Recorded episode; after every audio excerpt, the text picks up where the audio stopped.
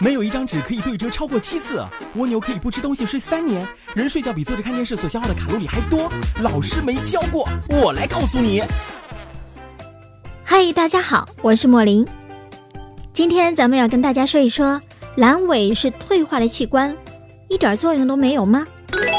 阑尾位于回肠与盲肠交界处，是一条几厘米长的蚯蚓状凸起。长期以来，人们都认为阑尾是人类进化过程的遗留物，是已经退化的器官，对人体健康不起任何作用。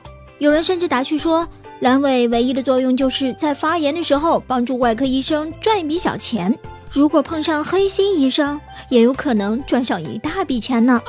事实情况真是如此吗？研究表明，阑尾并非毫无作用的器官，它最重要的作用就是在胎儿和青少年时期的免疫功能。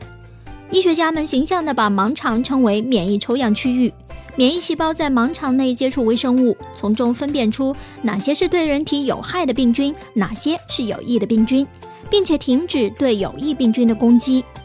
成年之后，人体免疫系统已经学会如何应对肠道内的外来物质，阑尾这一抽样区的作用也就没有那么重要了。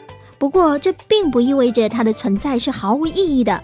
医学家推测，阑尾在人成年之后转变职能，变成有益菌的储藏室。我们知道，人有时候会因为严重腹泻导致肠内空缺，不管是有益菌还是有害菌，都会所剩无几。这个时候，阑尾就会释放出有益菌，使其进入肠道，加快肠功能的恢复。由于肠道也有自行恢复的机制，就使得阑尾的作用在人成年之后显得微不足道了。打个比方，它的作用就是备胎。多数情况之下是用不到的，当然最好是用不到。嗯哼，鉴于阑尾上有的这些生理作用，很多医学家已经开始呼吁人们要善待阑尾，不要动不动就把它切掉。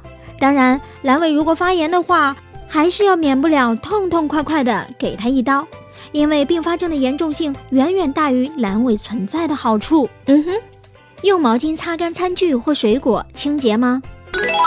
有些人认为自来水是生水。没烧开之前是不卫生的，因此在用自来水冲洗餐具或水果之后，再使用毛巾擦一下。这样做看似卫生，实则效果相反。试验证明，全新的毛巾在使用一周之后，上面会存活着非常多的细菌。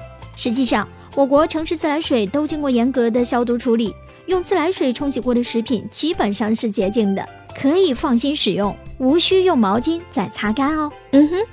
好了，这里是老师没教过录音莫林制作莫林，感谢收听，下个时段我们再见。